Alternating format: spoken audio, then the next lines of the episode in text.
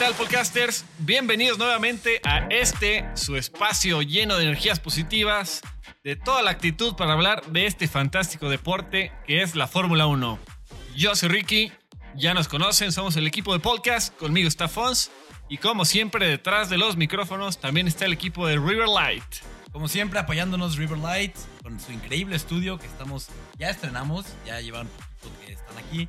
Increíble estudio, los invitamos a que los contacten, hacen un increíble trabajo, hacen el podcast, y le dan vida, le dan mantenimiento. Le dan, le dan carácter a este querido podcast. Entonces, gracias Riverlight por estar aquí con nosotros una vez más. Gracias Ricky por acompañarme. Y Ricky, cuéntanos, ¿de qué vamos a hablar el día de hoy? En este bello día tenemos preparado el tema de pilotos que no han llegado a ser campeones del mundo o que ya no lo lograron ser, pero creemos que sí lo merecían por grandes méritos que obtuvieron en su carrera. Nos encanta hablar de los campeones, de quién ha ganado cuántos campeonatos, pero hoy queremos hablar de la gente, de los corredores que no reciben tanto reconocimiento y que nosotros creemos que son merecedores a por lo menos un campeonato y que no consiguieron un campeonato por X o Y razón. Y creo que, al igual que yo, muchos podcasters, al escuchar este tema, habrán pensado en Felipe Massa. El, el piloto brasileño, en ese entonces de Ferrari, perdió la temporada por tan solo un punto en una carrera muy dramática. Y eh, viendo la carrera de Massa, pues es extensa, tuvo muchas victorias, pole positions y demás, pero nunca se le dio ser campeón del mundo.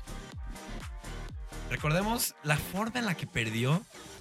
Pero fue el año donde estuvo más cerca, fue 2008. Ocho. 2008 donde perdió el campeonato por solo un punto. Un punto después de una temporada de muchas victorias, de una ardua pelea con Hamilton. Y lo más doloroso de todo es que en la última carrera de la temporada, en su país natal de Brasil, había ganado la carrera y Hamilton tenía que quedar debajo de quinto lugar, tenía que quedar sexto para abajo.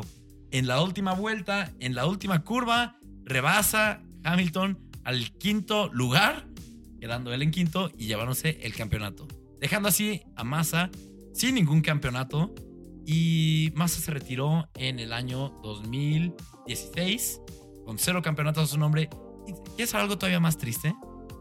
Esa carrera de Brasil fue su última victoria en, en- su carrera de corredor. Ya no volvió a ganar nada.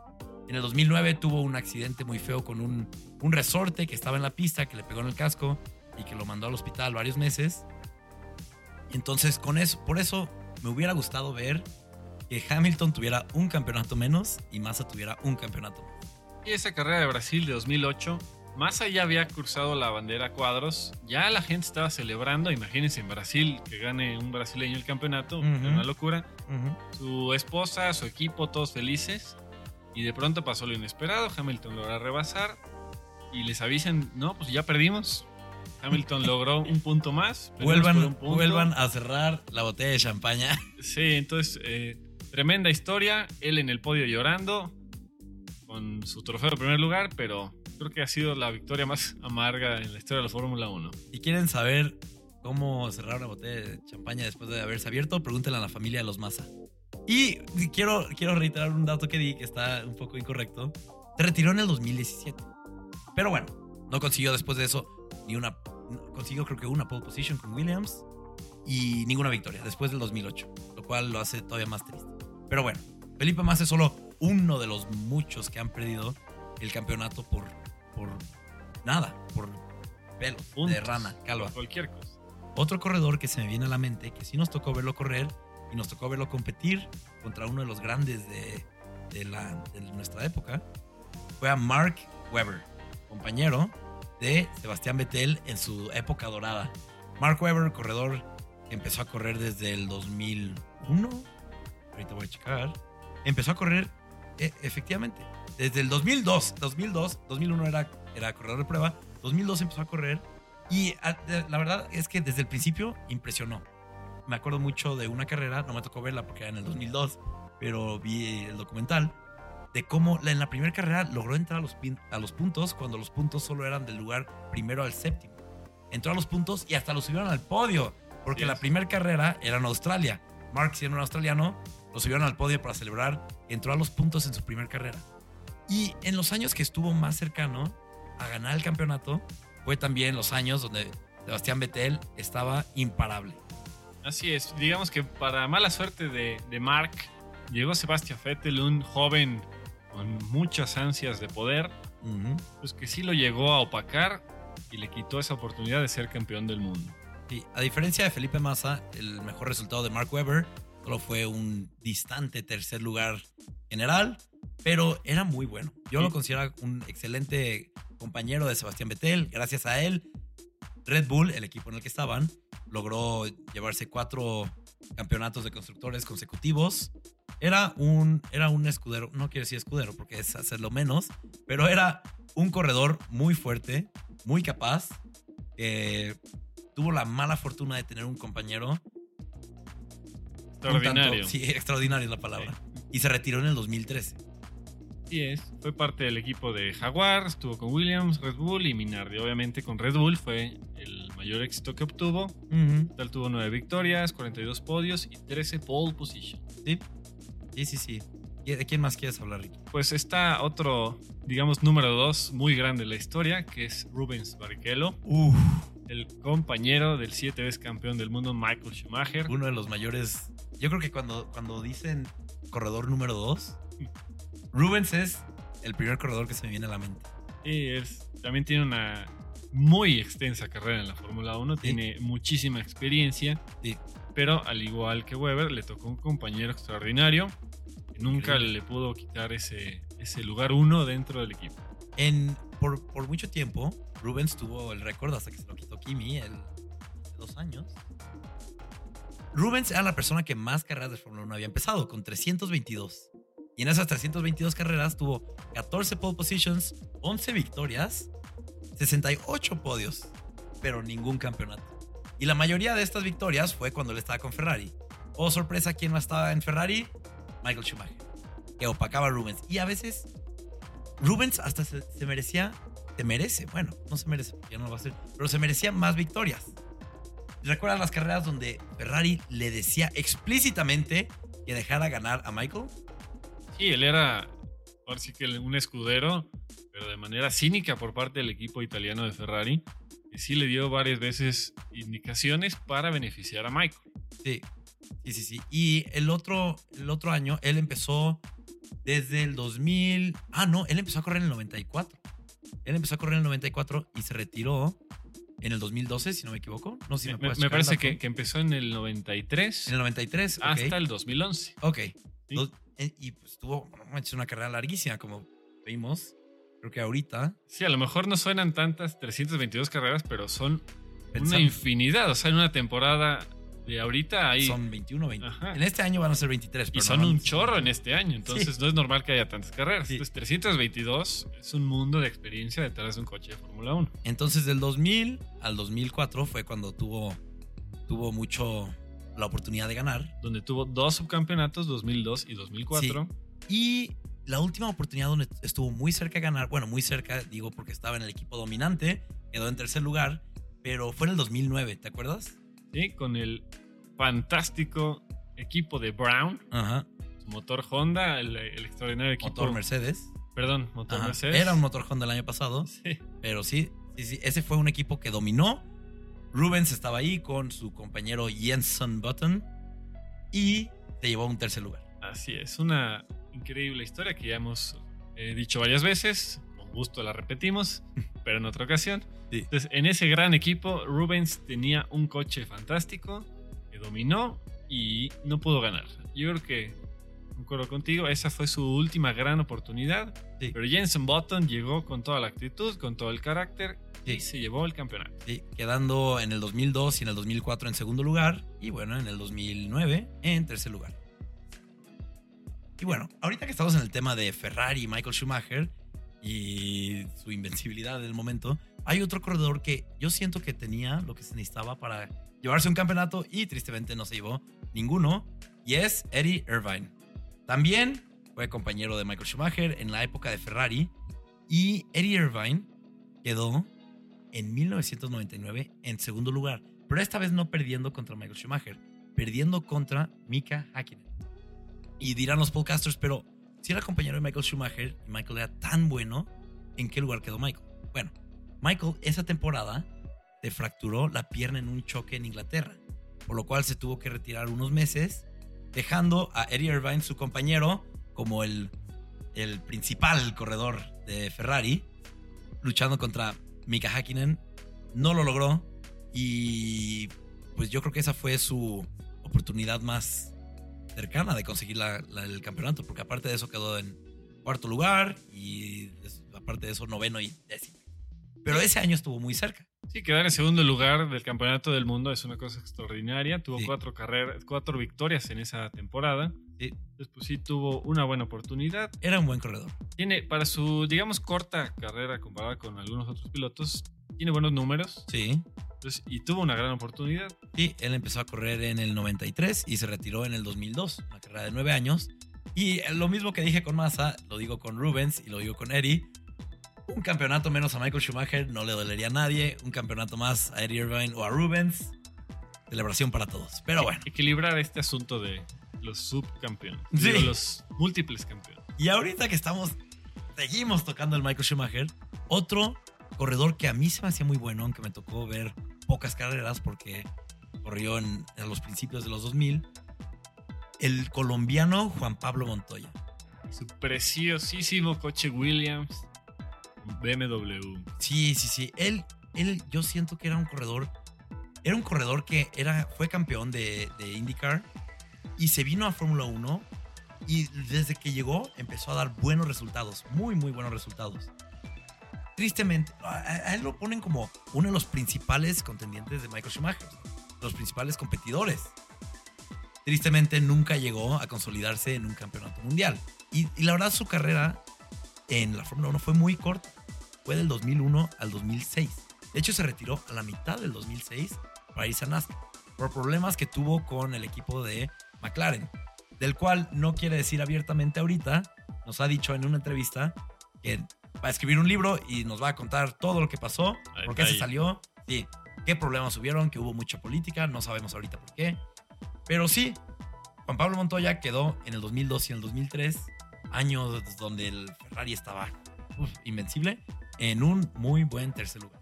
Y llegaba a ser muy polémico porque después de varios encuentros con Michael en la pista, a la hora que la prensa le preguntaba que qué había pasado, le tiraba con todo a Michael, le llegó a decir estúpido, le llegó a decir ciego, Diego, porque no lo veía, porque chocaba. Entonces, el, el buen Juan Pablo, polémico, pero la verdad, un, un piloto que se necesita que esté en la Sí. Fórmula 1, porque Sí. es, es eh, agresivo, pero no a lo, a lo absurdo, sino sí tenía su razón de ser agresivo. no hace falta más que ver los videos en YouTube de sus mejores rebases, sus mejores momentos en la Fórmula 1 para ver que tenía un verdadero talento para las carreras y una pena que la política dentro de las carreras tuvo que hacer que se retirara tan temprano. Y como dato curioso de el buen Juan Pablo, tiene la vuelta más rápida de la historia en la Fórmula 1, que la hizo en Monza. Tenía, ¿Y aquí tenía. quién la Kimi superó? Raikkonen la superó en el 2018. Oh, Sí, en Monza también. sí, en Monza, pues Sí. es sí, donde sí. vuelan siempre. Temple of Speed. Sí, me acuerdo justamente que se me, se me hizo tan curioso que después de tantos años, hasta ese año pudieron quitarlo. Y fue justo con la pole position de Kimi Raikkonen. 2018 año que Ferrari y Mercedes sí tenían una pelea de verdad. Pero bueno, eso fue la historia de, bueno, De de Montoya. quién creemos que mere- merecía Juan Pablo Montoya. Siento que merecía un campeonato. Un campeonato menos a Michael, uno más a Juan Pablo Montoya. Pero Michael tiene siete. Bueno, ya, ya mencionamos que es colombiano, sí, lo- sí. sí, desde el principio. porque eso hubiera estado extraordinario, ser un campeón de Colombiano. Latinoamérica. Ujú. Eso habría estado muy bueno para el continente. Pero bueno, yo ya elegí a los últimos dos de los que quería hablar.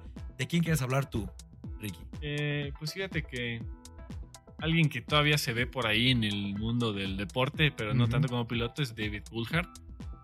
Este gran piloto que yo inclusive cuando escuchaba de él, yo pensé que ya había sido campeón No, y después de investigar un poco más dije, ah, caray, nunca, nunca lo llegó a conseguir.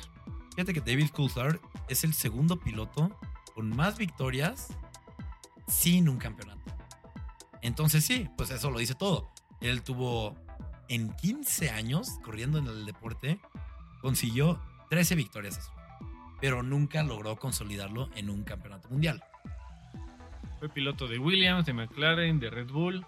Llegó a ser subcampeón, llegó a ser tercer lugar y cuarto lugar del mundo. Vive quinto. Sí, lo mejor que consiguió, consiguió un segundo lugar en el 2001. ¿Y quién ganó en el 2001? Nadie más y nadie menos que Michael Schumacher. Uno menos a Michael Schumacher, uno más a David Coulthard. Nadie Ya iría, ya iría en cinco campeonatos del mundo el Michael ya Schumacher. era como en tres. Pero sí, este David Coulthard consiguió varios terceros lugares. Consiguió en el 2000, ah no, en el 95, en el 97, 98, 2000 y en el 2001 un segundo lugar. Entonces sí era muy exitoso en su momento. Ahora lo vemos mucho en el paddock, haciendo entrevistas, haciendo reportajes. Sigue presente en el mundo de, de- de motor, pero corriendo ya no. Él se retiró en el 2009. 2008, perdón. Se retiró en el 2008. En la carrera que perdió Felipe Massa. Ah, sí. ¿Te es recuerdas que su coche era el Red Bull y justamente para conmemorar su despedida, bueno, para hacer una despedida, corrieron su coche todo de blanco. Todo de blanco. Y una pena para él porque chocó en la primera vuelta y se tuvo que retirar. Entonces, no, no. También fue una temporada Muy muy, muy mala para él, pero terminó ahí. Fue como la cereza. Que termina de esa manera su que carrera. terminar de esa forma tan, Fórmula 1. tan penosa. Pero bueno, el choque no fue gracias a él, alguien más le chocó, creo. Tal vez sí fue él. Eso no está de más. Eso está de más, más bien. Bueno, David Coulthard, un campeón que no fue campeón. En nuestros corazones es un campeón. También eh, muchos podcasters han de pensar, bueno, y este par de, de niños, ¿quiénes son para decir quién pudo, haber ser- quién pudo haber sido campeón y quién no? O sea, no estamos desmeritando a nadie, porque estar sentado en un coche Fórmula 1 ya, Ya es, un super logro. Ya es un mérito. Necesitas una enorme cantidad de habilidades, de reflejos, de fuerza física, mental, de todo Ujú. tipo. Entonces, toda la gente que llega a estar en Fórmula 1 ya es un logro, ya es un atleta. Sí. Entonces, esta gente de la que hablamos nosotros, pues simplemente no logró llegar a lo más alto, pero para que se hable de ellos es porque ya están en la historia de la Fórmula 1. Y sí, efectivamente. Efectivamente. Lo que queremos hacer en este capítulo es simplemente darle más reconocimiento a aquellos que no se les da tanto reconocimiento. Y Porque de muchas temporadas a lo mejor no te acuerdas quién quedó en segundo, quién quedó en tercero, te acuerdas del campeón, Sí, como en muchos otros deportes. Bueno, Rick, yo creo que podemos remontar a los podcasters a los comienzos del deporte y hablar de uno, el corredor con mayor número de victorias que no tiene un campeonato a su nombre. ¿Qué piensas? A ver, adelante, adelante. Y es del gran Sir Stirling Moss, que pasó a mejor vida tan solo el año pasado. El británico logró 16 victorias, 24 podios, 15 pole positions y 19 vueltas rápidas. Y él empezó corriendo en 1951, un año después de que empezó la Fórmula 1. Y se retiró en 1961. Y en esta gran, larga carrera consiguió cuatro segundos lugares y tres terceros lugares. Siempre estuvo en lo alto del deporte. Tristemente no llegó a lo más alto. Sí. Pero recordemos que en ese tiempo era, era otra cosa. O sea, el número de carreras mucho menor. No todos los pilotos iban a todas las carreras. Sí. La fuerza física necesaria. Entonces, son muchas cosas que cambian en esa era. Pues siempre tener esa constancia, tantos años seguidos, ser segundo, segundo, segundo, segundo, tercero, tercero, tercero, pues es una cosa increíble. ¿Quieres saber algo de Stirling Moss que se me hace, pues, no, no un tanto doloroso, porque, bueno, el, el pasado nada lo puede cambiar, pero ¿qué tan cerca estuvo de ser campeón? Él perdió el campeonato, al igual que Felipe Massa, por un punto. Pero a diferencia de Felipe Massa, donde Massa fue campeón por aproximadamente 30 segundos, Stirling Moss ya había sido declarado campeón por casi un día entero. Ok, un poquito de historia. 1958. Mike Hawthorne, corredor de Ferrari, y Stirling Moss, corredor de Mercedes, eran los, los- los que peleaban. Este, toda la temporada estaban peleando por el primer lugar y a dos carreras antes de terminar, o sea, faltaban dos carreras para terminar. La tercera, la penúltima carrera, se le diría. Sí, bueno, Ujú. total. La antepenúltima carrera. La antepenúltima carrera, Moss y Mike Hawthorne están ahí peleando por el primer lugar. Stirling Moss gana la carrera. Mike Hawthorne queda en segundo lugar, pero en la carrera pierde el control. Pierde el control ¿Y cómo regresa a la pista? Regresa a la pista de una forma que los, los, eh, Los oficiales, oficiales. de pista habían pensado que era ilegal. Entonces lo habían descalificado de la carrera. Stirling Moss, siendo un caballero inglés, va con los oficiales y les dice, yo vi cómo Stirling Moss salió de la pista y yo vi cómo volvió a entrar y la forma en la que entró fue legal. Los oficiales pensaron que alguien lo empujó para regresar, pero no, en realidad él mismo se bajó de su coche, lo empujó y se volvió a subir para regresar a la pista, lo cual era legal. Ok, eso fue la antepenúltima carrera. Dos carreras después, Stirling Moss pierde el campeonato por un punto. Así Si Stirling es. Moss no hubiera ido con los oficiales a decirles lo que había pasado, se hubiera llevado el campeonato. Correcto. Son pequeñas detalles, pequeñas historias que lo hacen, pues ahora sí que es un Sir, Sir Stirling Sí. Moss. Correcto.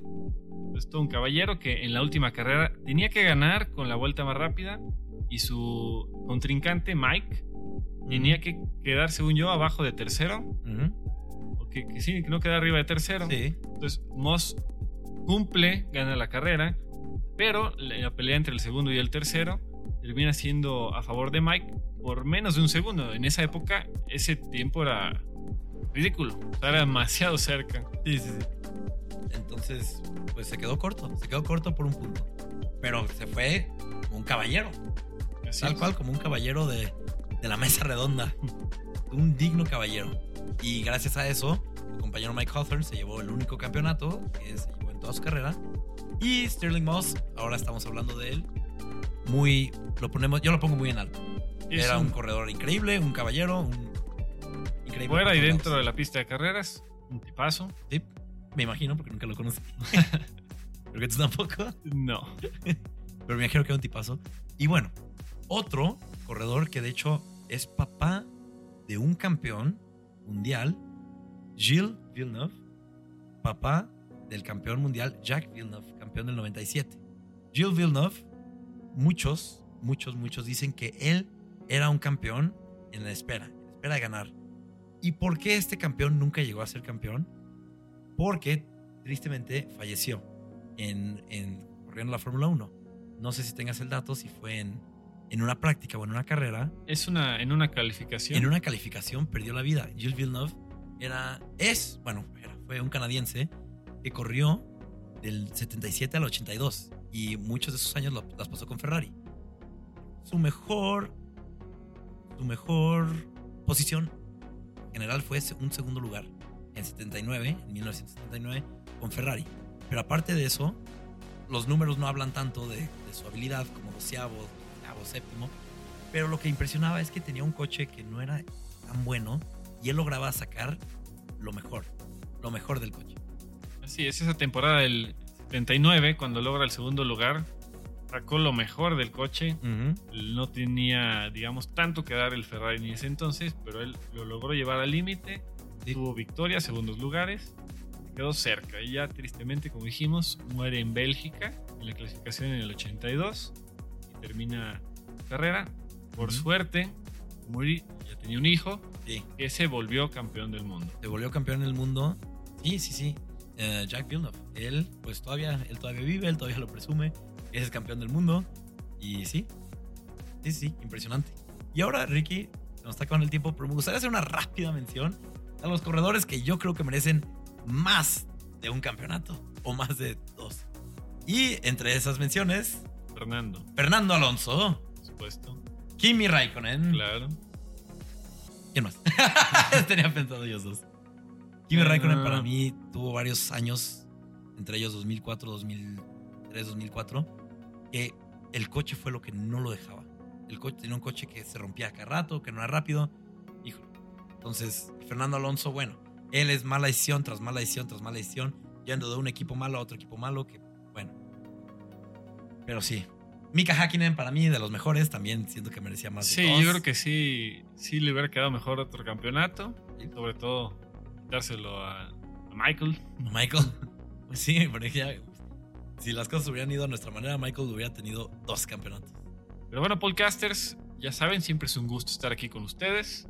Ya tenemos Facebook, ya tenemos Instagram, ya tenemos Twitter. Síganos en nuestras redes sociales, interactúen con nosotros, háganos preguntas, Compártanos memes, lo Sí. que quieran. Aquí estamos para Escúchenos ustedes. en Spotify y en la radio de Cadena Azul los miércoles a las 8 en la radio y en Spotify cuando ustedes gusten. Y no se olviden de la Liga Fantasía Podcasters. Este fin de semana hay carrera. Este fin de semana hay carrera después de una larga espera. Estamos muy emocionados, esperamos que ustedes también lo estén.